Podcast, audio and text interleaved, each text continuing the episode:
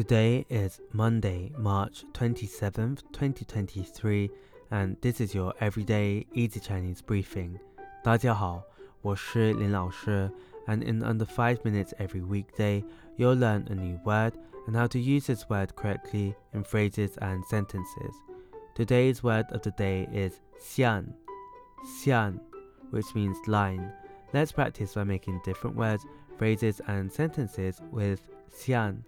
The first word is 电线,电线, which is a noun that means electricity wire. Let's look at each character of this word. 电 means electricity and 线 here means wire. A way of using it in a sentence is 请不要用手触摸电线，那很危险。请不要用手触摸电线，那很 危险. Please do not touch the electric wire with your hands. It's very dangerous. Another word we can create with 线 is 光线,光线. This is a noun that means ray.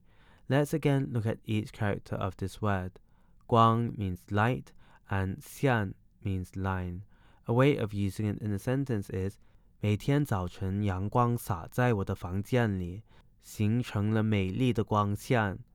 每天早晨，阳光洒在我的房间里，形成了美丽的光线。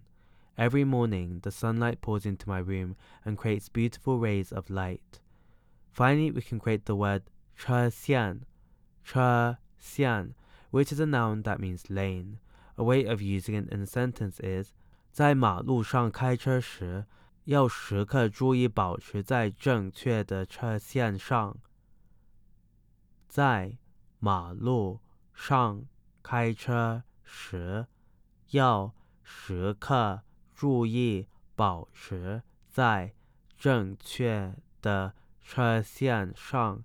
When driving on the road, always pay attention to staying on the correct lane.